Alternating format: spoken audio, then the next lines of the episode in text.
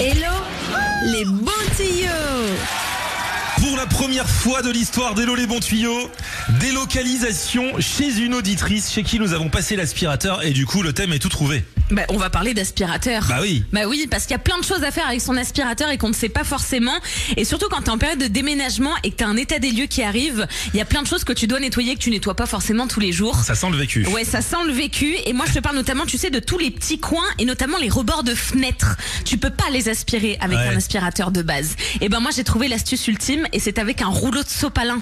Ah. Une fois que ton rouleau de sopalin, il est terminé, finito pipo, eh bien tu vas le plier et faire comme un bec de canard. Et tu vas voir que ça fait pile le bon diamètre de ton rouleau d'aspirateur. Et comme ça, tu vas pouvoir passer dans tous les rebords de fenêtres. Et ça te permet eh bien d'aspirer à fond la maison de haut en bas.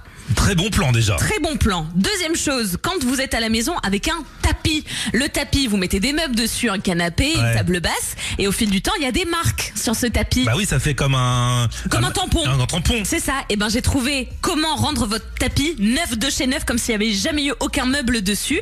Vous allez prendre des glaçons. Vous les mettez aux endroits où il y a les marques de meubles, par exemple les pieds de votre canapé. Vous laissez le glaçon fondre, c'est important. Et une fois qu'il est totalement fondu, vous allez passer l'aspirateur dessus, tout simplement parce que la glace, elle assouplit les fibres du tapis. Et ensuite, en aspirant, et ben tu vas leur redonner leur forme initiale. Et ton tapis, c'est comme s'il sortait du magasin. Et Justine, l'auditrice chez qui nous sommes aujourd'hui, trouve ça génial.